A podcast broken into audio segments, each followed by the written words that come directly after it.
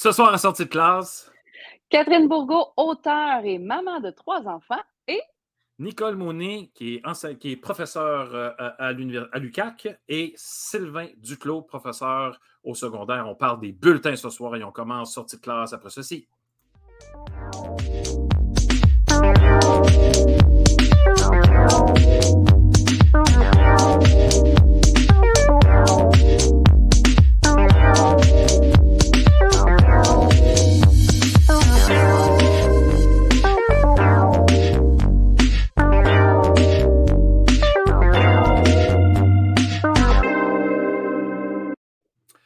Bonsoir Stéphanie, ça va bien? bonsoir Pierre, ça va bien toi?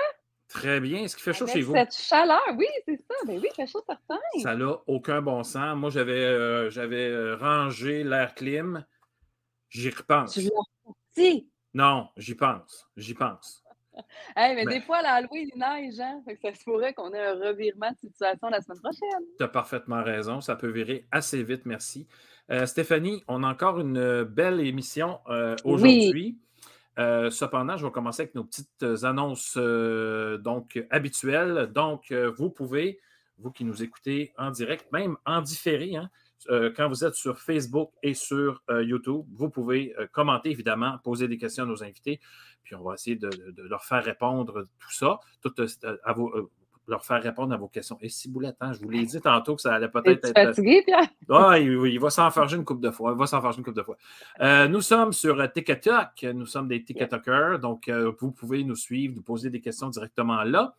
Euh, Il y a aussi, euh, attendez un petit peu, nous sommes, euh, quand l'émission va être terminée, euh, laissez-moi une couple de minutes parce que je vais aller souper, mais je vais transférer cette émission-là en podcast et vous devez suivre Pierre qui roule sur les différentes plateformes pour nous écouter. Alors, ensuite de ça, ben, c'est pas mal tout. Si vous voulez revoir les émissions, ben, c'est ludoka.ca baroblique sortie de classe. Alors, Stéphanie, sans plus tarder, pour euh, bien profiter de notre, de notre invité de Marc Oui, ce soir, parce que absolument. c'est une, une, autrice qui est assez populaire, merci. Euh, mais on la, oui, on la rencontre aussi comme autrice ce soir, mais surtout comme maman. Et euh, je, te laisse, euh, je te laisse lui parler de tout ça. On commence après ceci. À tantôt. Merci, Pierre.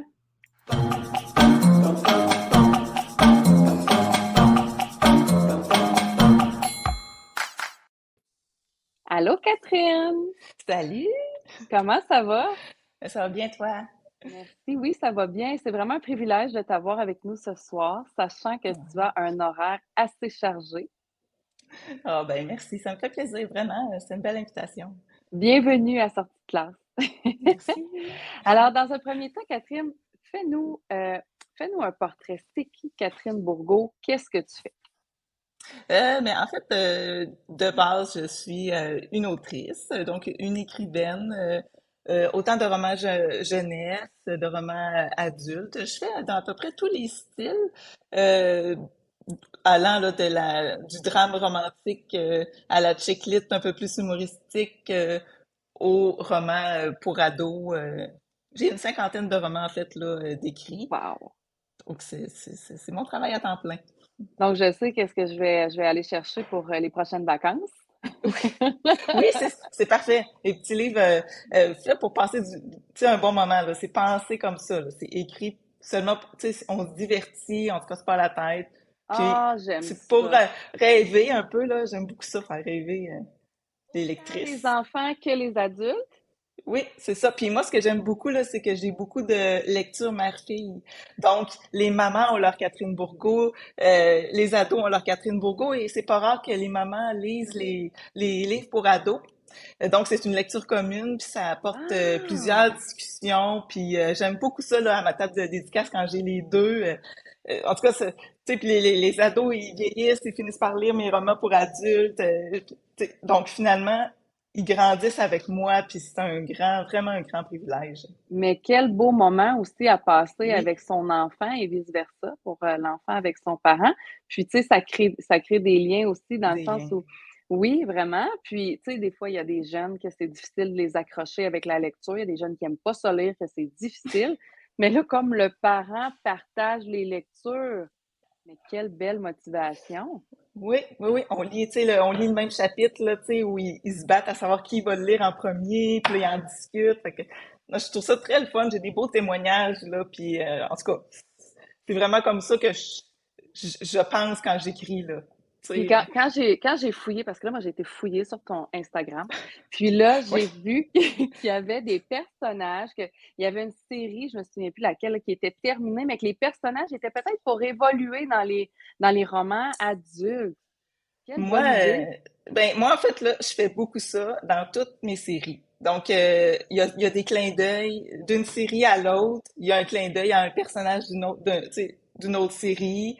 Euh, et là, oui, euh, possiblement que, tu sais, un personnage qui était dans un roman pour ado, je le fais, je lui fais faire un bon 10 ans. Puis là, c'est un roman pour adulte. Parce que, tu sais, dans un roman pour ado, moi, en tant qu'écrivaine, c'est la même écriture, la même humour. C'est juste que, tu sais, ils, boivent du Pepsi puis ils mangent des chips. Donc, euh, euh, euh, tu sais, si je veux vraiment leur faire vivre là, autre chose d'un peu plus croustillant, ben là, je m'amuse puis je les fais vieillir. Puis mes lectrices qui ont vieilli à ce moment-là, ben ils ont suivi le personnage aussi. Donc, non, non, je m'amuse. Mes lectrices, en fait, c'est ça, c'est que tout mon univers est toujours un peu interrelié. Il y a toujours des petites surprises, des petits clins d'œil d'une série à l'autre. Parce que quand on aime une série autant télévisée qu'une série de romans, on veut, on veut comme pas qu'elle finisse, tu sais. On s'attache au personnage, tu sais, puis on veut pas qu'elle finisse. Mais là, toi, c'est vraiment ça, ça finit pas, ça finit plus. non, c'est ça. Puis tu sais, si, imaginez-vous, en, regardant ou en lisant, vous avez de la difficulté à vous dire, oh, c'est terminé, ben imaginez pour le créateur, la créatrice, tu sais, qui est derrière ça. Tu sais, nous aussi, on les aime, puis nous aussi, on voudrait jamais que ça se termine. Donc, même si c'est terminé, ben on fait des petits caméos un peu euh, ici et là pour, pour faire des petits clins d'œil, puis ça nous fait plaisir à nous aussi. Mais là, j'ai la question qui tue, OK, tu as toujours de l'inspiration? Ah, ça, ça me fait rire cette question-là parce qu'on me la pose sans arrêt. Et sûr. ça, là, c'est la partie la plus facile de mon travail. Ah. Avoir des idées, là, c'est sans arrêt. Le problème, des fois, c'est que j'ai trop d'idées. Donc là, je dois faire, je dois mettre de l'ordre dans mes idées et je dois les, tu sais, que ce soit cohérent. En tout cas, c'est plus de mm-hmm. résumer que d'avoir les idées. Et ça, pour faire un lien sûrement avec ce qu'on va discuter de ma vie de famille, voilà un énorme avantage à avoir un TDAH ou un déficit d'attention avec une hyperactivité mentale, ce qui fait que mon cerveau, c'est une machine à création, vraiment. Là. C'est, vraiment une grosse force euh, pour moi. Là. Donc, euh, tu sais, ça, euh, tout, tout, peut devenir une idée. Là. Tu me racontes une anecdote, je vais, ça va me faire penser à quelque Tu sais, c'est peut-être même pas ça que je vais raconter, ça va me faire penser à autre chose. La machine part. En fait, c'est ça qui est difficile aussi, c'est que ça arrête jamais. Donc, j'ai un peu toujours l'impression de travailler. Bon, ça, c'est un autre débat que je dois... ça. travailler avec moi-même. Ben là, on a tous nos défis. Hein? À un moment donné, c'est super la créativité, mais tu rencontres d'autres défis euh, dans d'autres sphères. Oui, ouais, c'est ça. Puis, euh, ben, puisque tu en as parlé, Catherine, en fait, tu es maman de trois enfants. Mm-hmm. Là, est-ce qu'ils sont rendus les trois ados? Est-ce qu'à 10 ans, on peut dire que c'est des ados? Presque. On est presque. c'est ça, on est presque. Des fois, oui. Certains matins, oui. Euh, mon bébé a 10 ans et euh, 10, 14, 16. Là. Donc, j'ai deux, deux ados. Puis euh, un là qui traîne en arrière, puis que je suis assez contente qu'il traîne parce que je trouve qu'ils grandissent trop vite. Et puis là, euh, en fait, les, tes enfants présentent certaines difficultés d'apprentissage quand même, certains troubles. En fait, euh, un sur trois qui a des troubles d'apprentissage. Mais euh, euh, oui, parce que c'est pas nécessairement. Euh, ils n'ont pas tous des différents. Ça, c'est vraiment propre à, chacun. à chacun. Mais, c'est, puis j'en ai un sur trois qui a des gros problèmes d'apprentissage. les deux autres, j'en ai un qui est à la limite. il a sauté une année en anglais. En tout cas, il est, il est très, très fort. Puis l'autre que il va super bien. Il est dans, il est dans la normale puis il va super bien. Donc, euh, mais, mais c'est ça, c'est que selon le, les, les, troubles de chacun, ben, c'est chacun leur particularité euh, à ce moment-là. Puis, comme, qu'est-ce que tu as trouvé? Euh, parle-moi de ton expérience quand ils étaient, parce que là, tu as des ados, mais tu en as encore une qui est au primaire. Donc, Mhm. parle-moi de ton, de ton expérience en tant que parent avec des, des enfants qui ont, qui ont différents troubles dans le milieu scolaire. Comment comment tu as vécu ça? Comment tu as trouvé ça comme parent? Mais pour vrai, c'est en deux temps. Parce que là, je, veux, je vais peser mes mots. Parce que, euh, tu sais, mon plus vieux a un syndrome de Gilles de la Tourette. Mais on le savait pas.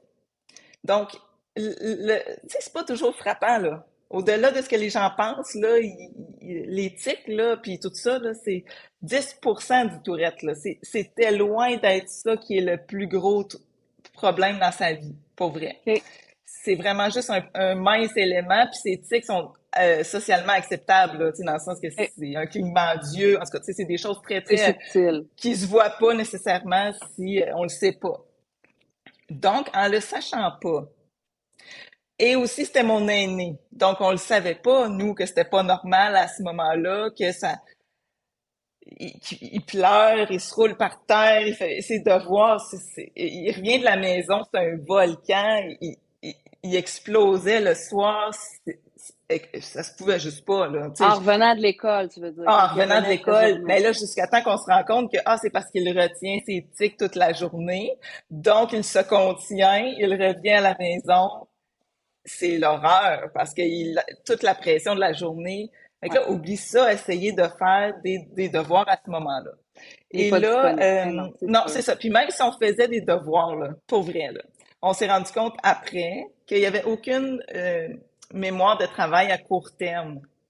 OK. C'était d'une horreur, là, tu sais, euh, c'est pas rare là, qu'on lui disait, mettons, euh, 3 plus 3, 6, OK, OK, 3 plus 3, euh, 4. Oh, Seigneur. Oh, Seigneur. Comme moi, qui n'est pas du tout une enseignante dans l'âme, là, euh, ça, ça venait me chercher, puis là, on se disait, voyons, tu fais exprès, euh, c'est quoi, en tout cas, tu sais, c'est comme je viens de te le dire, en tout cas. Tu sais, fait qu'il y a- Mhm. il y a eu tout ça, puis, puis, puis pendant ce tout, tout ce temps-là, en parallèle, ben, comme l'école ne le savait pas, ben là, on avait des petites notes des fois, tu sais, euh, manque d'études dans la marge, euh, des, des, tu sais, des, euh, beaucoup de, ben là, il- il- en tout cas, le problème nous était beaucoup retourné, mais nous, on, on le savait qu'on avait travaillé, puis lui aussi le savait, tu sais. Donc, euh, le temps qu'on comprenne tout ça, ben là, euh, ça a été très difficile. Puis quand il a repris sa quatrième année, parce qu'on a pris la décision de se dire, bon, ben là, euh, on va lui donner une chance. En, en tout cas, il Mhm. était d'accord, tout le monde était d'accord, même enseignant, tout ça, ça allait bien. Et quand on a vu que les résultats de la deuxième, quatrième année étaient moins bons que la première, quatrième année, je sais pas si tu sais sur l'estime d'un enfant qui a beau se dire, ben là, maman, ça donne rien de toute façon. Je, Je réussis pas pareil. travaille, je réussis pas, tout ça. Puis, alors que c'était même pas ça, hein, parce que quand il est tombé avec un enseignant qui travaillait plus en va à ton rythme, t'as ça à faire, fais-le, lève la main. Il y a eu de très bons résultats cette année-là, fait qu'on on savait que c'était, c'était un trouble d'apprentissage, mais si c'était en 1-1, toujours, il réussissait super bien. Mm. Donc, cela dit, chapeau parce que nous, là, euh, on a été très bien euh, pris en charge à- à- à- avec l'école, pour vrai. Puis moi, je dis toujours, au- l'école, quand il sent que le parent est là, nous, on y allait à deux aux rencontres, la, travailleuse sociale, la psychoéducatrice qui le suivait euh, en, parallèle, venait avec nous à l'école aux rencontres, au plan d'intervention. Euh, je disais, je, suis toujours disponible. là. Puis il y a- ou c'est pas rare que j'écrivais, ben voici notre semaine ressemble à ça. On n'a pas eu le temps de réviser pour X. Puis c'est ça, tu sais, quand l'enseignant sait le contexte familial, Absolument. quand il sent qu'on est engagé, ils sont très, très ouverts et très réceptifs. Par contre, ils font ce qu'ils peuvent, là. Puis, tu sais, des fois, les gens, ils disent, oh mon Dieu, il y a bien trop de diagnostics, les enfants, ils ont toute une étiquette, c'est effrayant. Ben, sais-tu quoi? C'est parce que si on l'a pas, le papier, là, ben, Il n'aura pas l'éducatrice spécialisée. Il faut qu'il ait le papier pour l'avoir dans sa classe. Fait que, Mhm. On, on va aller chercher le papier. Tu sais, il y a tellement de diagnostics. Ben oui, mais c'est parce que si, si je ne l'ai pas, le papier, il n'y en aura pas d'aide. Pas de ouais. exactement. C'est pour ça aussi que, en tout cas, tu sais, c'est de la bureaucratie. Euh, mais c'est comme ça, là. Tu sais, c'est la même chose, là. Tu sais, mon, mon deuxième est autiste, mais il fonctionne hyper bien, puis il est super fort, puis il en a pas besoin d'aide. Mais je suis allée chercher le papier.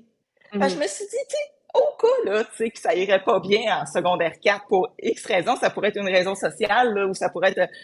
Mais là, j'aurais tout de suite, tout de suite, le papier, puis dire, sors ça de ton dossier, gars, tu vois, voici. Euh, on n'aura pas à faire les, les démarches. L'étape d'évaluation qui est interminable. Oh non, c'est ça. Ouais, non, c'est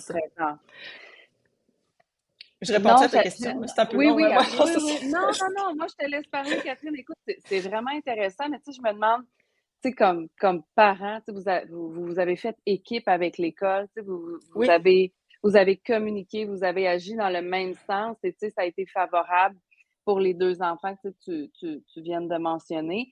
Mais je me dis, à quelque part, ça a été quoi la plus grosse difficulté? Je te dirais que c'est au secondaire. Parce que là, on tombe avec beaucoup d'enseignants qui ne se parlent pas nécessairement entre eux. Euh, et là, c'est de répéter l'histoire à chaque à chaque enseignant. Chaque fois, à chaque prof, ouais. À chaque fois. Puis tu sais, il en voit plein de... C'est pas comme au primaire où l'enfant peut s'attacher à l'enseignant. Tu sais, moi-même, l'enfant ne s'attachait pas. Puis, tu sais, le niveau... Il faut suivre le rythme, là. C'est très exigeant, le rythme au régulier. Alors, aussitôt que tu as un enfant qui ne suit pas le rythme au secondaire, là, c'est très, très difficile de reprendre. Euh, écoute, s'il a perdu, là, puis que de lui-même, euh, c'est difficile de l'accrocher. Tu sais, nous, là, euh, on avait le discours, il nous disait, ben moi, j'attends, à un moment donné, je vais avoir 16 ans, puis je vais arrêter. Tu sais, un enfant qui aime pas le sport, qui aime pas le théâtre, puis qui en arrache au régulier, il n'y a rien qui le tient à l'école. C'était là d'une on se sentait très impuissant parce que là, on se dit, OK, il veut pas y aller. Ben, je peux pas l'embarquer dans la voiture. Je, je peux pas l'attacher de force dans la voiture, là, s'il veut pas y aller. Puis là, qu'est-ce que, mais qu'est-ce que je fais? Mais là, c'est important, l'école, tu sais. En tout cas, ça, là, ça a été un deux années secondaires, un, deux, de, de, tu sais, on, on, se dit, on n'en verra pas, on, ça arrivera pas, là. Tu sais, je veux dire, on... Puis, nous, on est en région quand même, là. Puis, ça fait en sorte que, ben, on n'a pas beaucoup de choix d'école, Tu sais, il n'y en a pas mm-hmm. D'école alternative. Tu sais, c'est vraiment... C'est celle-là. Il y a deux... Il y a deux écoles, on a essayé les deux, là. Tu sais, il y en a une au, public, puis il y en a une au privé. Fait que, tu sais, euh, Là, il est au public parce qu'au privé, ça n'a vraiment pas fonctionné. Là. Mais, euh, tu sais, là, il est au public, c'était déjà mieux encadré qu'au privé, de, de loin. De loin. Puis. C'est une euh, information quand même assez, assez surprenante. Oui. Euh, c'est pour ça que j'étais très surprise aussi, puis que je voulais de base l'envoyer au privé en me disant ben, je, je sais pas ce que je me disais en fait. Tu sais, il disait. Ben, je, je, je, sais pas.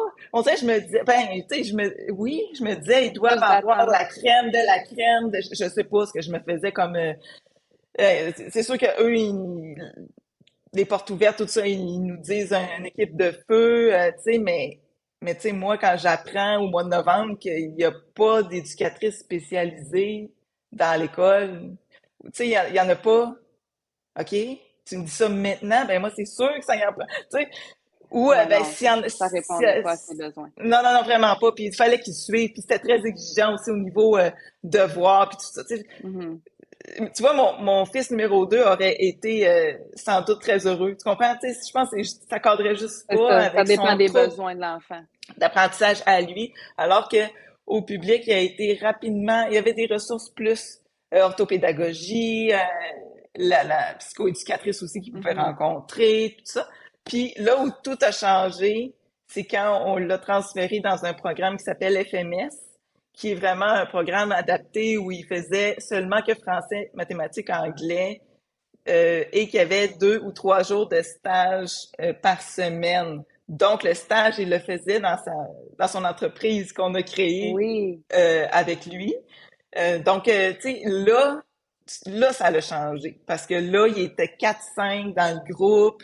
Il faisait juste ce qui semblait être utile. Tu sais, pour des enfants comme ça, l'histoire, la géographie, la science, tu sais, Ça, ça fonctionnait ça, pas. ça Mais là, fonctionnait pas. Mais là, ma question, c'est ça, c'était rendu en secondaire quoi? Là, en fait, il a terminé, euh, dans le fond, le FMS, qui est l'équivalent d'un secondaire 3. OK. Donc, euh, il a terminé ça et là, il va terminer euh, aux adultes à son rythme le 4-5 OK. pour éventuellement faire un DEP. Là, il est déjà, il sait déjà ce qu'il veut faire. Donc, tu sais, mais, puis, c'est parfait. Tu sais, moi, je pense que, moi, je dis toujours, tu sais, tous les égarés ne sont pas perdus, là. Tu sais, Mhm. il, il- il- il y a plusieurs chemins. Euh, j'ai lâché prise en me disant, ben, écoute, la géographie, l'histoire, on, on l'apprendra euh, À un autre éventuellement moment donné. Ou d'une autre façon. Oui. Euh, en tout cas, tu sais, on fera des voyages, ça sera d'autres Mhm. choses, tu sais. Euh, Il faut juste comme parfois réduire nos attentes, là, tu sais. Je pense que j'avais de grandes attentes envers les études de mes enfants, peut-être, là, tu sais. Puis je pense que parfois, il faut juste se ramener à, euh, le- son niveau à lui, là. Tu sais, ça me donne rien de toute façon de lutter. Euh, ça ne crée que des... L'école a été une source de conflit familial pendant des années. Puis là où je me suis mis complice avec l'école, dis moi je me chicane plus.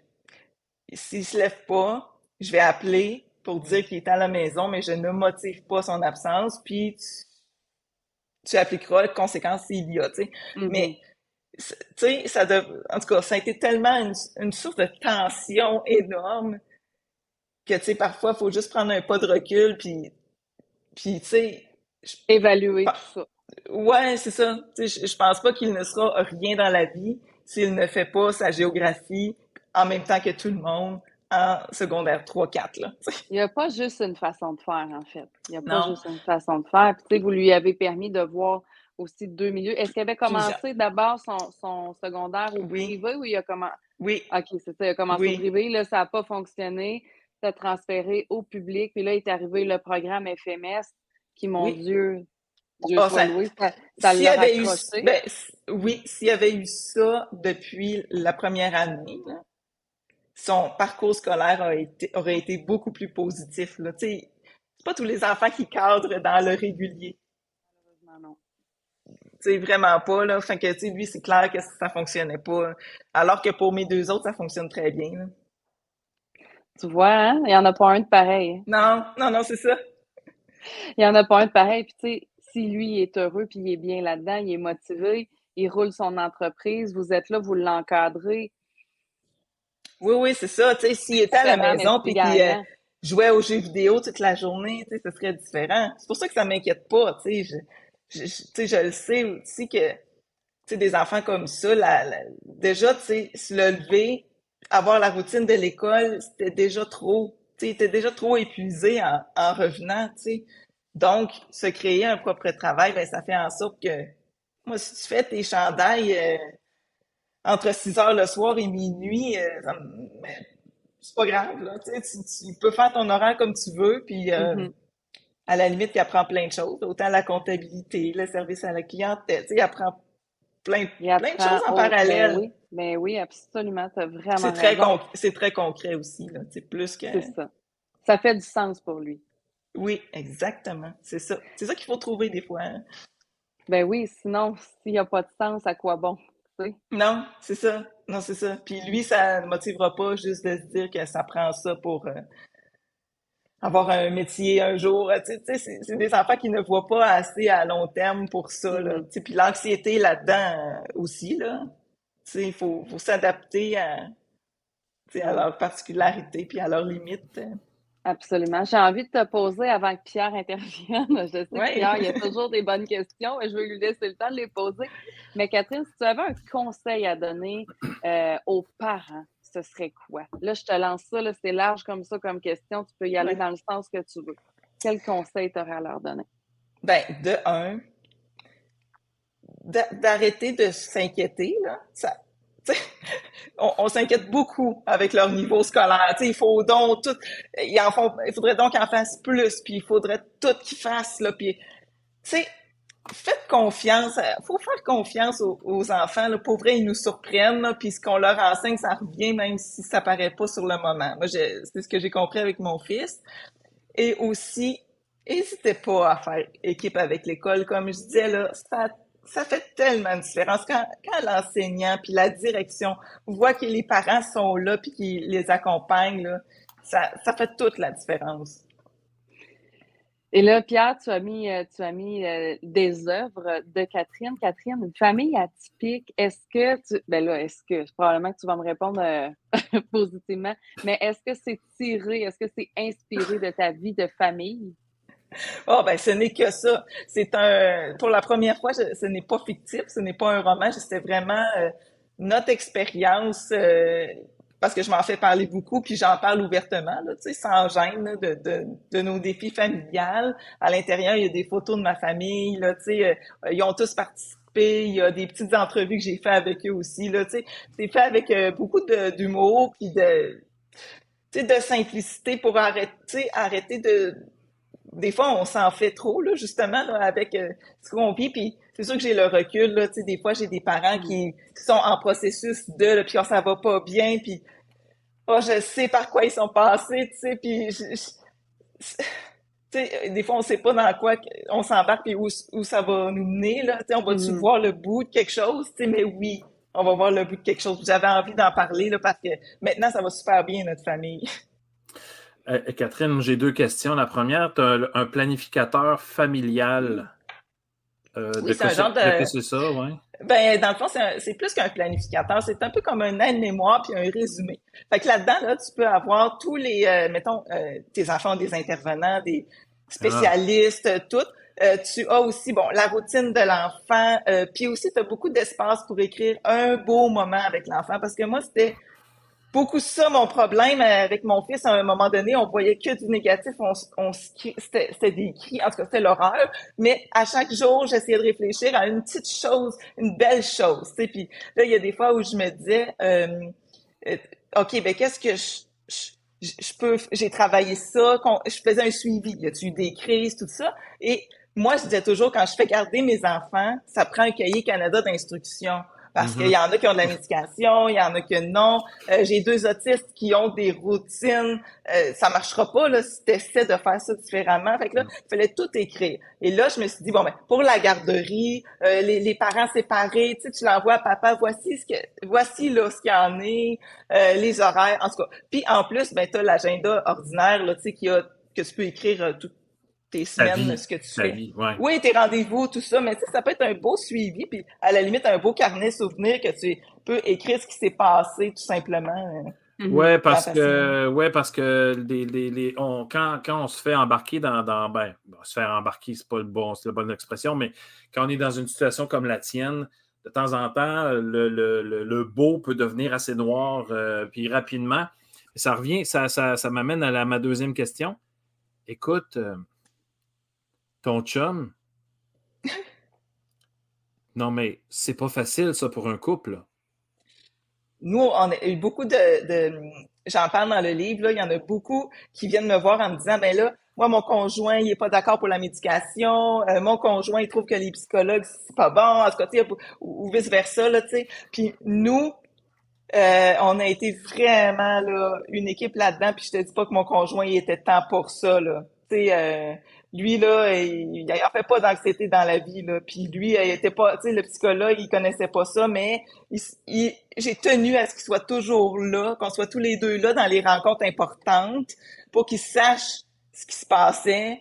Euh, mais on a appris à, ok, ben tu fais ça avec deux, moi je fais ça avec lui, tu sais, on, on on se tape dans la main à un moment donné parce que l'autre est On est presque jamais, nous, toute la famille ensemble, parce qu'il y en a toujours un qui a une quelconque réticence à quelque chose. Fait qu'on on se sépare ça. Je pense qu'on fait une bonne équipe, mais je sais que c'est difficile. Il y aurait, on aurait eu mille raisons de ne plus, plus être ensemble, mais imaginez en plus la complexité si on ne l'était pas. sais, en tout cas. Oh, oui, je comprends. oui, je, sais, Oui, parce que, parce que des, des rencontres de parents quand les parents, euh, moi j'en ai vu là, au primaire, là, les parents ne veulent même pas être en même ah temps. je sais. Là, moi, je les force un petit peu parce que je dis que j'ai une vie en dehors de ça, puis que deux rencontres, ça on, multiplie par deux euh, fois 25, c'est pas bon. Là. Ouais, ouais. Mais, non, non, c'est euh, ça. Mais, mais c'est bon. en tout cas, écoute, je te lève mon chapeau. Écoute, Catherine, c'est déjà fini. Ah une demi-heure, c'est pas assez, comme disait Annie. une journée, c'est pas assez, une demi-heure, ça ne l'est vraiment pas. Ouais. Je, je, vais t'interpeller tout de suite parce que je pense qu'on devra en reparler parce qu'il euh, y a des parents, puis c'est à différents niveaux, les difficultés aussi hein, euh, qu'on rencontre. là, tu as, été chanceuse. Les intervenants, ça a fité, euh, tout le monde est dedans. Ben, je veux dire, il y a des hauts et des bas. Il y a des hauts et des bas. Il y a des fois, on ne s'entend pas sur tout, tout le temps. Mais je pense que vous avez été bien accompagnés quand même, somme toute, dans, cette histoire. Mais, mais, qui n'est pas fini. Non, oh, que non. Je pourrais faire un tome 2 à ça, là, d'ailleurs. Mais. Ben, euh, on l'attend. Mais oui, ben, je, j'en ai, j'en ai du matériel. Mais il faut y aller. Il ne faut pas hésiter à aller chercher de l'aide. Tu, peux faire le, tu peux faire le 811 et dire euh, Je veux faire une demande de service. Voici mon problème. Et la, la dame va te diriger vers le. C'est comme un guichet, va te diriger vers le, est-ce que c'est un, travailleur social? Est-ce que c'est un En tout cas, ils vont te guider. Puis n'hésitez pas parce qu'il y a de l'attente aussi, hein, il y a tout le temps mm-hmm. comme un 5, 6 mois minimum d'attente. Et, de temps en temps, on, se rend compte que les rencontres se multiplient. Hein, quand il y a une travailleuse sociale, bon, il y a un ortho, il y a l'école, le prof, la direction parce qu'il est arrivé quelque chose. Mais euh, puis on se dit, hey, écoute, là, me semble que j'en saute. Il me semble que cette semaine, on a trois rencontres. Il me semble que j'en sauterais une. J'irai prendre un café juste pour moi. Mais à la fin de tout ça, Catherine, c'est payant. Vraiment. Vraiment. Puis, tu sais, on apprend à raconter notre histoire mille fois. C'est ça qui est le plus épuisant. Mais, bien, euh, euh, mais ça fait qu'on la connaît bien, notre histoire, et on se connaît bien. Puis ça fait en sorte que nos enfants se connaissent bien. Parce que moi, mon fils de 16 ans, dernièrement, m'a dit Maman, j'ai besoin de retourner consulter, je vais pas bien. Puis oh. je pense que c'est parce qu'il voit des intervenants depuis qu'il a quatre ans. Il sait, lui, c'est quoi, là, rentrer dans un bureau de psychologue, pédopsychiatrie, même qu'on est allé. Il, il a aucune. Euh, il sait ce que ça fait aussi. Donc, euh, je me dis, bon, ben, ça va au moins faire des hommes adultes qui n'auront pas de difficulté à mm-hmm. aller, du moins, demander de l'aide. Catherine, c'est déjà ben, terminé. oui, on en reparlera. Oui, j'ai mis dans les commentaires euh, le, le, le, site de, de, de Sacha. Donc, s'il y en a qui veulent aller encourager Sacha, même, ça, même en fait, euh, si on part de ton site, catherinebourgo.com, oui, tout. Euh, on, finit par trouver tout ça. Là, tout est là. On va, le mettre aussi sur euh, sortie de classe Bidule Ludoka. Donc, Catherine, merci encore. C'est ah, fun de faire des entrevues comme ça. On peut se voir. C'est vraiment génial. Oui, vraiment généreuse, Catherine. merci beaucoup. Tu vas être au Salon du Livre de Montréal bientôt. Oui, 23 ou 27, je pense, novembre, là, mais c'est. Oui. 23, à partir du 23 novembre. Donc, puis je pense qu'il y a l'horaire aussi sur le site où est-ce que tu, euh, tu, vas, tu, vas, faire des, petites signatures. Sur les réseaux, tout est là. Tout est là. Merci Catherine encore. Dis salut à tout le monde, ton beau monde à la maison, euh, puis, puis, chapeau. Oui. Bravo. Continue, lâche ah, pas. Oui, bravo. Hey, ben merci beaucoup. Bye bye. Bye. Aïe, aïe, aïe inspirante. C'est une personne inspirante. C'est vraiment une personne inspirante. Euh, écoute, on passe tout de suite à notre deuxième euh, partie. Oui. Euh, ça passe vite. Ça passe vraiment très vite. Puis j'ai dit qu'en deuxième partie, on allait avoir des experts. Sylvain, oui, Sylvain, il y a vraiment, il m'a, j'ai eu chaud. J'ai commencé à avoir chaud parce qu'il n'y arrivait pas il n'arrivait pas.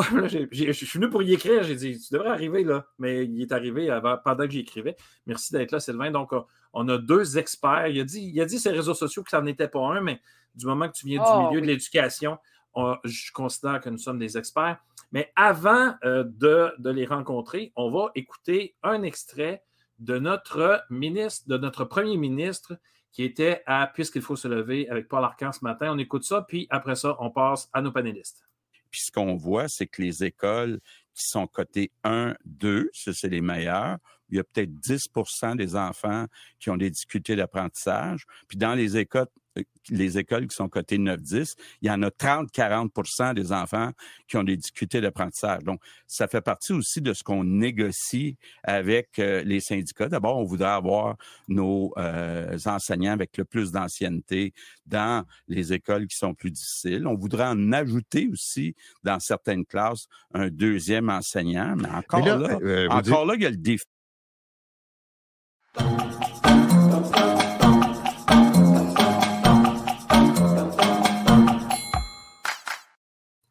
c'est pas prévu dans le texte.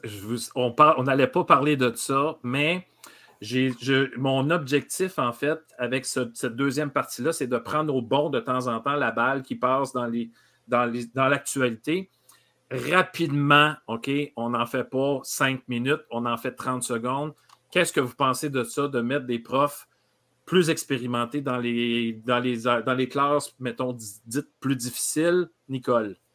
Ben, en l'espace de quelques secondes, je trouve que le propos, euh, il est particulier parce que ce qu'on dit finalement, c'est que les enfants en difficulté dans les milieux 9, euh, côté 9 et 10, ils le sont parce que les enseignants ne sont pas expérimentés puis que si on met des enseignants expérimentés, les, enfants vont réussir. Alors qu'on sait que l'indice de défavorisation, donc ce qu'il faut pour coter euh, ces écoles-là, c'est euh, basé sur euh, le revenu des parents, sur le, mm-hmm. niveau de diplôme des parents, sur les difficultés qu'il peut y avoir dans la société, donc tout un tas de facteurs qui finalement n'a pas nécessairement à voir avec l'enseignement qui est donné, mais bien plus par le milieu socio-économique dans lequel ils sont.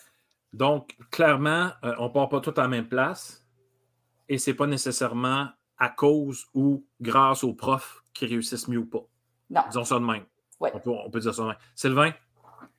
Mais écoutez, moi, la, relation enseignant-élève, puis la relation entre l'enseignant et la famille, c'est primordial, on s'entend. Puis d'avoir des enseignants d'expérience, c'est pas une mauvaise chose. Mais c'est pas parce qu'un enseignant a moins d'expérience, qui est moins adapté, qui va être moins habile avec une clientèle qui aurait plus de difficultés, première des choses.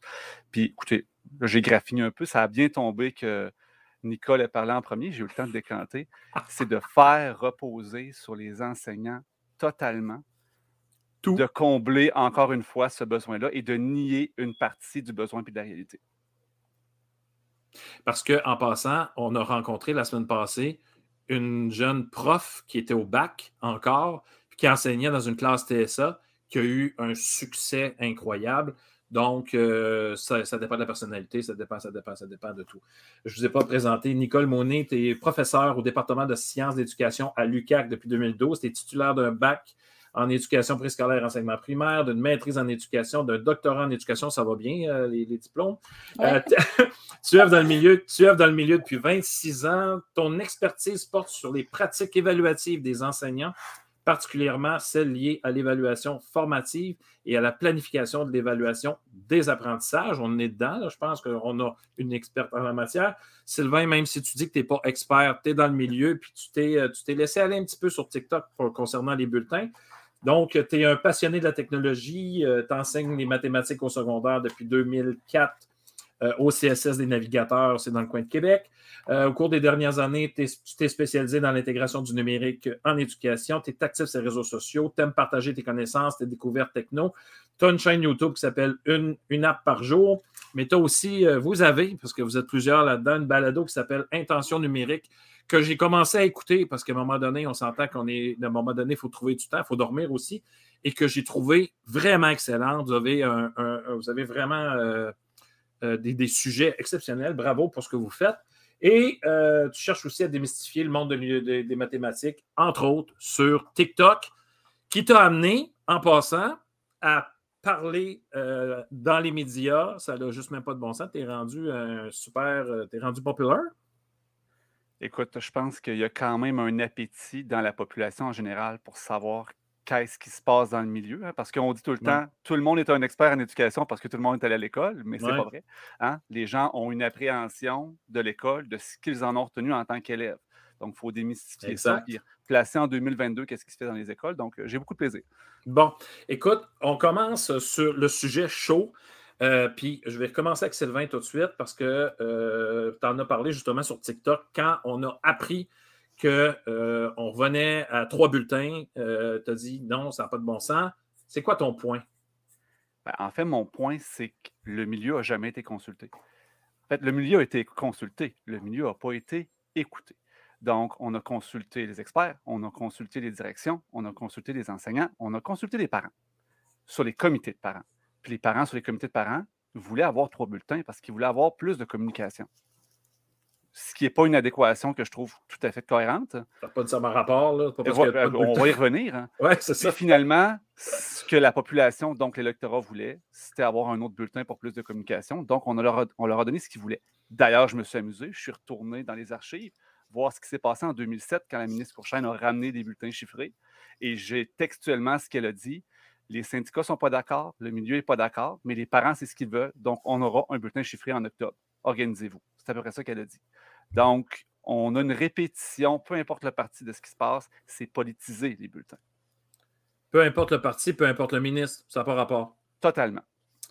Nicole, pourquoi, pourquoi on n'écoute pas les experts? Puis, mais les experts, je dis les experts et le milieu, parce qu'on connaît des milieux, on les connaît, là. Il y a des écoles, euh, hors Québec, évidemment. Euh, il y a des pays qui favorisent euh, le fait de ne pas avoir de bulletin. pourquoi ça nous gosse, permettez-moi l'expression, au Québec?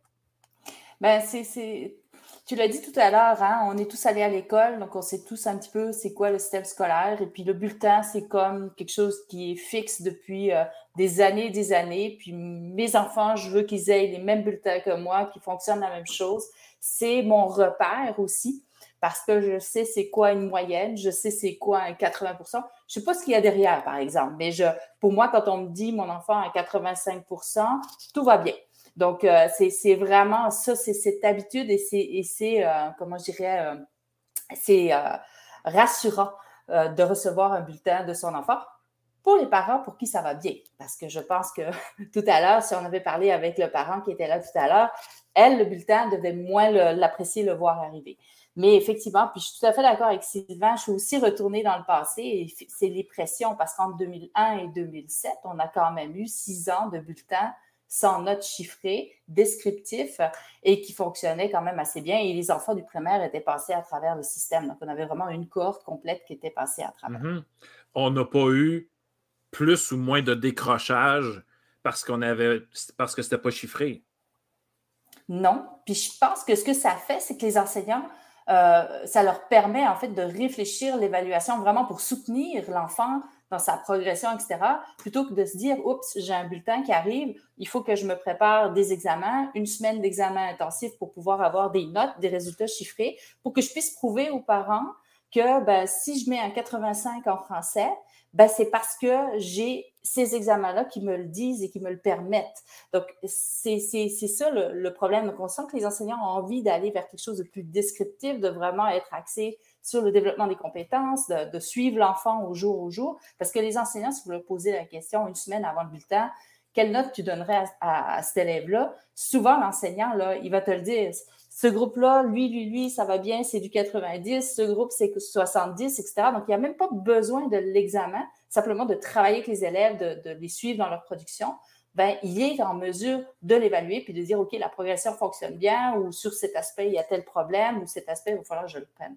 Donc, pour l'enseignant en tant que tel, c'est pas nécessaire d'avoir un bulletin. C'est vraiment la, première fonction du bulletin, c'est vraiment de communiquer aux parents, mais on peut le faire autrement. Mais, mais toi, Sylvain, tu, tu, bon, on, clairement, ben, tu as, prôné plus le deux bulletins que le trois bulletins. Est-ce que tu prônerais le pas de bulletin plutôt que le deux Comprends-tu mon point? Mais écoute, il y a comme deux problèmes là-dedans selon moi, il y a, puis là, mon collègue Jocelyn Dagenet va être content que j'en parle, il n'y a pas juste le nombre de bulletins, il y a la pondération qui va avec les bulletins. C'est deux choses, mais qui sont vraiment importantes. Le nombre de bulletins n'est pas tant important s'il n'y a pas de pondération, d'un côté. Puis il faut jouer avec ces deux paramètres-là, en fait, parce qu'à la base, à la base, base de la réforme, il n'y avait pas de pondération normalement. Puis c'était la progression de l'élève, puis un bilan final à la fin. On évaluait la compétence. Avec, la compétence, on parle de compétence. Mais là, on est arrivé avec et des pondérations et des notes chiffrées. Fait que là, on a changé le paradigme totalement, sauf que sur le plancher, ce qu'on enseigne, ce qu'on développe chez l'élève, lui, il n'a pas changé. C'est sûr que moi, dans ma tête, là, puis là, imaginons que parce que moi, je pense que politiquement, je le dis, le bulletin, c'est politique. Moi, je suis mmh quelqu'un de très pragmatique dans la vie. Je pense que le politique serait beaucoup plus ouvert à changer le nombre de bulletins que la pondération. Ça, ils les y tiennent beaucoup. Mmh fait que si la pondération doit être maintenue, moi, je serais prêt à avoir quatre bulletins. Sincèrement, ça ne me dérange pas. Mais au minimum, celui qu'on aurait en novembre, puis celui qui sortirait, supposons, en janvier, février ou en mars, peu importe, ne devrait pas être finaux. Pour moi, ça devrait être en progression au minimum. Idéalement, ce ne serait ben, jamais ça. Ben parce que quand on parle de compétences, euh, on, a rarement atteint l'excellence de la compétence. Donc, on est toujours en apprentissage de. Exactement. Donc, il n'y aurait pas de pression. Les enseignants n'auraient pas le besoin de prouver. on est rendu là. Puis ça va continuer de progresser. Puis il reste du temps, puis il y a une autre année après. C'est ça. Mais idéalement, il n'y aurait pas de pondération s'il n'y a pas de pondération, les bulletins, qu'il y en ait 2, 3, 4, 8, 12 ou juste à la fin de l'année, sincèrement, on est rendu avec des outils technologiques suffisants pour communiquer, parce que le bulletin en tant qu'outil de communication, c'est passé date. En 1982, c'était bon, mais en 2022, ça devrait plus être bon. Puis là, bien entendu, je me fais l'avocat du diable, j'ai quand même des collègues qui gardent leurs notes dans leur agenda, puis qui les mettent juste avant le bulletin. c'est sûr que c'est un changement de pratique pour les enseignants de tout sortir ça au fur et à mesure pour les parents, pour communiquer au fur et à mesure qu'est-ce qui se passe, puis faire des bilans. Bien entendu, tout n'est pas rose. Ben, j'ai envie de parler de ça justement euh, parce que la réforme, on a, j'ai l'impression, je vais dire comme ça plutôt parce que c'est, je ne sais pas si c'est généralisé, mais bon, j'ai l'impression que le milieu n'a pas tout à fait embarqué dans la réforme des compétences. Et euh, quand on parle d'évaluer une compétence, on n'évalue pas les compétences comme on évaluait les, euh, objectifs. Et malheureusement, moi, j'ai encore vu des gens, des profs, euh, faire la moyenne de, quatre examens qui n'étaient pas, qui pas bac-à-bac, si tu me permets l'expression, qui n'étaient pas faites dans la même semaine, puis même là encore, la, moyenne n'a plus rapport. Est-ce qu'on a manqué le bateau avec la réforme? Puis si oui, ouais, c'est où est-ce que ça a comme euh, où est-ce qu'il y a eu de la, de, du sort dans l'engrenage euh, de mini-école? Oui, bien, en fait, euh, juste pour vous rappeler, le, programme de PFEQ est sorti en 2001 et la politique d'évaluation des apprentissages est sortie en 2003. Donc, on a réfléchi l'évaluation deux ans plus tard. Donc, déjà là, ça créait un problème parce que les enseignants, ils ont commencé, les enseignants du primaire ont commencé avec le PFEQ, puis on leur hmm. disait, ben, évaluer des compétences, mais c'est quoi une compétence, comment on l'évalue, etc. Donc, c'était problématique. Ils avaient comme outil à ce moment-là des échelles de niveau de compétence qui, mhm. qui permettaient justement de situer l'enfant sur une progression, comme on le dit, et qui était beaucoup plus facile à utiliser pour, euh, pour un enseignant, pour s'il voulait justement se quitter de, de, la note chiffrée. Arrivé en 2007, la ministre Courchelle nous ramène le bulletin unique on fait sauter les échelles de niveau de compétence à peu près en 2011 parce qu'on rentre avec la PDA, donc la progression des, apprentissages. Puis on vient de renvoyer le signal en fait aux enseignants. Ben, finalement, euh, l'apprentissage, c'est en fait une quantité de connaissances que les élèves doivent avoir acquis à la fin de chaque année scolaire. Donc, c'est là où on a manqué le bateau. On n'a pas été assez patient à quelque part pour attendre qu'on fasse un tour de roue. Un changement d'éducation, ça prend du temps. Et puis, euh, ben oui, il faut prendre un peu plus de temps que juste six ans. Mais je vais faire du pouce là-dessus. Peut-être que les syndicats n'ont pas aidé la cause non plus, parce que moi, je me souviens d'un certain président de mon certain syndicat qui disait que euh, avec les compétences, on n'y avait pas de connaissances. Je suppose qu'il prenait ça. je sais pas. je pense que côté compréhension de lecture, il y avait il y a eu un petit manque quelque part. Mais euh, est-ce que ça aussi, ça ça a fait un mur entre le, corps professoral, les, profs et euh, la, nouvelle réforme? Sylvain? Ben, je vais le prendre. Écoute, oui, on a manqué le bateau, puis non, les syndicats ne sont pas les meilleurs acteurs pour parler de pédagogie. Les syndicats sont là pour défendre les conditions de travail.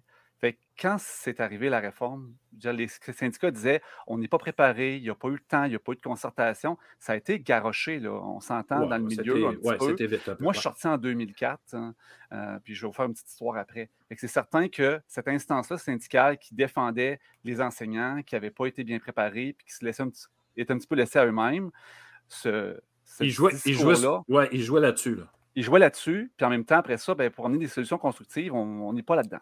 C'est sûr que ce n'est pas le meilleur. Maintenant, moi, là, sincèrement, je suis sorti en 2004, puis quand le bulletin chiffré est arrivé en 2007, je vais être franc avec vous, j'étais heureux. parce que j'arrivais, je ne savais pas comment ça marchait les compétences, j'avais des tableaux avec des cotes, puis finalement, tous les élèves avaient B. Puis, c'était n'importe quoi. J'étais rendu à faire des moyennes de cotes. Je ne comprenais rien. j'avais été laissé à moi-même, puis il y en avait plusieurs comme ça. Là, finalement, hey, on vous ramène des notes chiffrées, on recommence à faire des moyennes, tout le monde était bien heureux. C'est juste dans les dernières années, avec l'arrivée de l'évaluation de service d'apprentissage, des formations, on est dans un leitmotiv en ce moment où est-ce qu'on veut se réapproprier la compétence, puis l'évaluation autrement, la progression. Je le sens, moi, dans le milieu. c'est sûr que là, on est, peut-être prêt à refaire un changement, mais sincèrement, le milieu, il n'est peut-être pas tout rébarbatif euh, en 2007. Non, on ne pas juste pierre. Non, non, non, non, faut pas. Non, non, on ne met pas tout le monde dans le même bateau, là. Ça, c'est clair. Mais est-ce que sais, tu, parles, tu, tu, tu, tu étais content que ça arrive, là, mais pour là, je suis moins content. Non, mais je sais, mais c'est un bon point que tu apportes parce que pour les nouveaux, j'ai eu un stagiaire à un moment donné, petite, petite, euh, petite euh, anecdote. J'ai un stagiaire, puis il fait une, une, une SAE en, mathématiques, puis il part avec les copies la fin de semaine, puis il dit Pierre, il dit, euh, je m'enligne là-dessus. Ben, je lui dis, vas-y, écoute, formatif, évidemment, on s'amuse, nous autres, hein, bon, on a du plaisir. Puis il arrive avec une copie, puis il dit Pierre, il dit Moi, il dit, celle-là, il dit, je ne suis pas capable. Je ne sais pas quoi faire. Tu sais.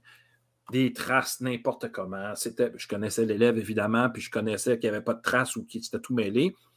Mais ça ne veut pas dire qu'il n'est pas bon en maths. Fait que moi, je regarde un peu, puis sais, bon, je dis écoute, la réponse est là. Tu sais. Oui, mais Pierre, ça prend des traces.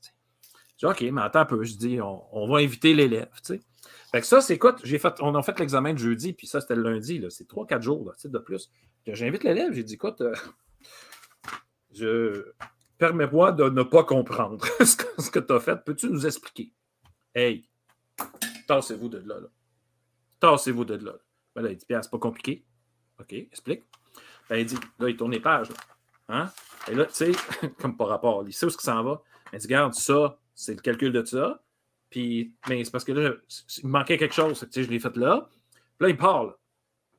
Comment tu mets un élève demain? Comment tu mets un élève qui vient de dire, verbaliser exactement la tâche qu'il devait faire, dans l'ordre qu'il devait la faire, avec le résultat qu'il devait avoir? Mais il n'y a pas de traces. Ou il n'y a pas les traces qu'on aimerait avoir. Tu sais, comme le modèle idéal de la trace. Là. Tu, sais, tu fais Oh, wow, numéro un, j'ai calculé ceci. Numéro 2, ah, j'ai calculé ce ça. Là, tu sais, je veux dire, il n'était pas là. Mais comment on met Qu'est-ce qu'on met là-dessus? Ben, J'ai dit Écoute, si tu mets en bas de 85, je ne sais pas ce que je te fais là. Mm-hmm. Je veux dire, moi, écoute, il... il a compris. oui, mais le problème, c'est que quand je montre l'examen aux parents, eux autres, ils n'étaient pas là pendant l'entrevue. Et ça, c'est dans pas écrit sur le bulletin entrevue. Ben, c'était pas écrit à l'époque. On peut l'écrire, là, on est, bon. Mais il y, a, tout ce bout-là aussi euh, qu'on oublie dans l'évaluation des apprentissages, non? Oui, il y a ce bout-là, mais je, te dirais aussi, puis là, tu viens de mettre le doigt sur quelque chose de vraiment intéressant sur lequel je, travaille depuis euh, deux ans. Je me suis rendu compte que l'évaluation, la façon justement, l'idée de prendre des traces et, tout ce vocabulaire qui entoure l'évaluation, a été réfléchi par des gens qui sont en évaluation, mais pas nécessairement par des spécialistes des maths, spécialistes des sciences, donc des spécialistes des disciplines qui sont à enseigner. Puis, en travaillant avec mes collègues qui, eux, sont spécialistes dans les disciplines, je me suis rendu compte que finalement, l'idée de trace, ben, ça n'a peut-être pas rapport en univers social, par exemple. C'est ça. Puis, parce que la façon dont tu vas enseigner l'univers social, c'est pas nécessairement par écrit. Euh, et puis tu vas utiliser beaucoup plus l'oral, puis tu vas faire des exposés orales. Donc ta trace, elle n'est pas euh, écrite de l'enfant. Donc ça, il y a, y a aussi une réflexion qui venait du côté finalement des gens qui réfléchissaient à l'évaluation, de se dire, ben, on ne peut pas réfléchir l'évaluation sans réfléchir l'enseignement, puis on ne peut pas réfléchir l'enseignement sans avoir justement des gens qui, qui ont un regard spécialiste sur la discipline à enseigner. Sylvain, qu'est-ce que tu aurais fait avec cet élève-là? Écoute, tu sais que je suis un psychorigide, hein, Pierre? Mais en même temps, ça, c'est le genre de choses aussi que tu vois sans même redemander à l'élève. C'est le genre de choses que tu vois quand tu marches ta classe, puis que tu as le temps de voir tes élèves travailler. Puis, faire une évaluation de la compétence comme ça, ça demande du temps. Puis, c'est pour ça qu'en ce moment, dans le milieu, on entend beaucoup crier d'avoir un bulletin maintenant, tout de suite. Là. Mm-hmm. C'est tôt. Hein? Partir une année scolaire, ça prend minimum un gros mois. Puis après ça, tu commences à enseigner. Fait on commence à enseigner. Il faut que tu aies le temps, il faut que tu connaisses tes élèves par leur nom, il faut que tu regardes par-dessus l'épaule de Jérémy, puis tu te rends compte que lui, faire un PGCD, hey, finalement, tu le fais bien. Mais finalement, son examen, il l'a pas bien, mais quand il te réveillait toute la semaine d'avant, le PGCD, il le faisait. Là. fait ça aussi, à la limite, ton entrevue, tu n'as peut-être même pas de besoin parce que tu as toutes ces traces-là, mais tu as colligé, tu as remarqué, tu as noté des petites choses à gauche, à droite. Puis, tu sais, les examens, c'est hyper sécurisant pour les profs parce que justement, papier, puis mmh j'ai une moyenne, papier. Hein? Fait que, tu sais, c'est comme si c'était euh, objectif, alors que c'est zéro objectif. Exact. Puis c'est facile à défendre avec les parents. Parce qu'on a une preuve, puis ils l'ont signé ou ils ne l'ont pas signé. Puis, tu sais, ce que, ce que j'ai déjà dit justement sur TikTok, tu sais, une note chiffrée, là, c'est pas objectif tu as choisi quelle matière tu allais, donner, euh, enseigner, tu as choisi quelle pondération tu allais lui donner, tu as choisi quelle pondération tu donnerais à l'examen, tu as choisi combien de points tu donnais à l'élève pour chacune des questions. Tu as choisi plein d'affaires, mais finalement, ton jugement il est plus objectif que ça. Mmh oui, je suis d'accord. Nicole, euh, écoute, c'est déjà. Ça n'a juste même pas de bon sens comment ça avance vite. Euh, Nicole, un petit mot. Est-ce que Stéphanie, tu avais une question? Euh, ou, non, mais ben, moi, j'allais juste intervenir. non, non, non. Non, j'allais juste faire du pouce sur ce que tu viens de dire, Sylvain, sur marcher sa classe. Donc, si tu es toujours en avant des élèves, tu ne fais jamais partie des élèves, tu ne te promènes pas, tu ne regardes pas justement par-dessus l'épaule de un et de l'autre. Moi, c'est ce que j'ai expérimenté avec les ateliers. Donc, euh, mmh. j'étais toujours dans la classe, puis souvent les élèves étaient amenés à être devant. Moi, j'étais plutôt assise en arrière, mais on voit plein de choses. Et oui, les examens, c'était pas ce qui était le plus parlant, mais dans le quotidien, j'étais capable de me faire une idée. Mais là, on est toujours comme prof un peu euh, tiré par les deux côtés. sais, OK, là, j'ai vu ça dans la classe, mais là, j'ai pas, pas de papier pour dire que si je me suis pas pris une note, là, il est là, mais rien d'écrit. Fait qu'on est toujours tiraillé, je trouve, un petit peu. Euh, des deux côtés là, de, de, la médaille. On rappe ça, Sylvain, en euh, moins, de, moins de deux minutes.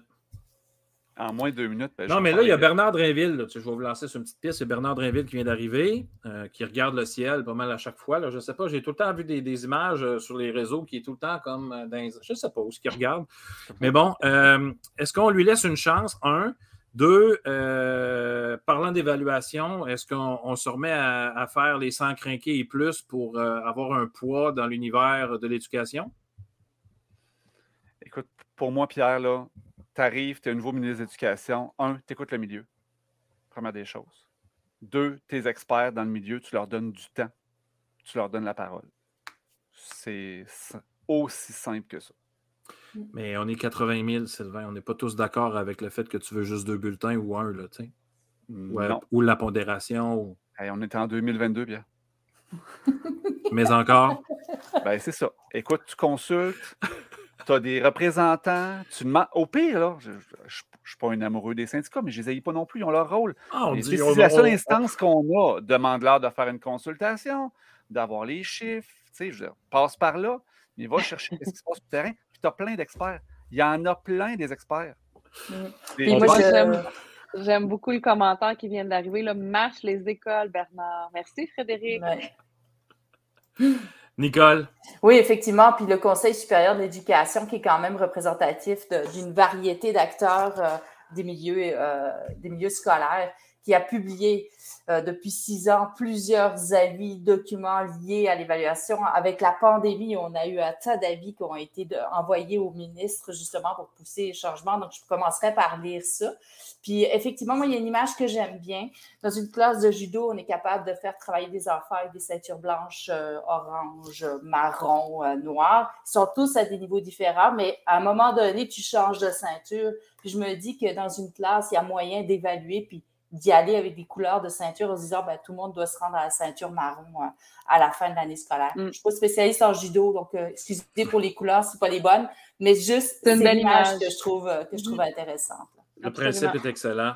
Merci beaucoup à nos invités. Merci à Catherine qui était là en première partie avec trois enfants, une famille totalement atypique. Sérieusement, je lève mon chapeau. Et puis, merci Nicole de ta présence ce soir. Puis, je, garde, je garde ton courriel, Nicole parce que j'aimerais, j'aimerais euh, euh, qu'on reparle de l'évaluation. Euh, parce mm-hmm. que justement, dans, tu, tu parles de la planification de l'évaluation des apprentissages. Ça, ça se planifie une évaluation? Absolument. Sylvain, écoute, on peut te voir sur TikTok, puis ça continue à grimper tes petits abonnés, hein, mon ami? tu es, actif? L'important, c'est pas les abonnés, c'est le plaisir, Pierre. Oui, je sais, mais ça donne un coup de main quand même sur la visibilité. Effectivement, puis on espère faire une petite différence dans ses besoins de l'éducation. Et d'ailleurs, M. Drainville, vous êtes invité dans mon école quand vous voulez. On va marcher l'école d'un bout à l'autre. Oui, je suis sûr. On va jaser l'éducation. Vous allez voir, on n'est pas méchant. Je suis sûr qu'il y a déjà eu plein d'invitations là-dessus. Je le sais. Stéphanie, merci. Merci, Pierre. on se revoit la semaine. Nicole. On se revoit la semaine prochaine pour une autre euh, émission sortie de classe, toujours même heure, même poste, les mercredis de 20h à 21h. Merci beaucoup tout le monde. Bye bye. Merci. Merci.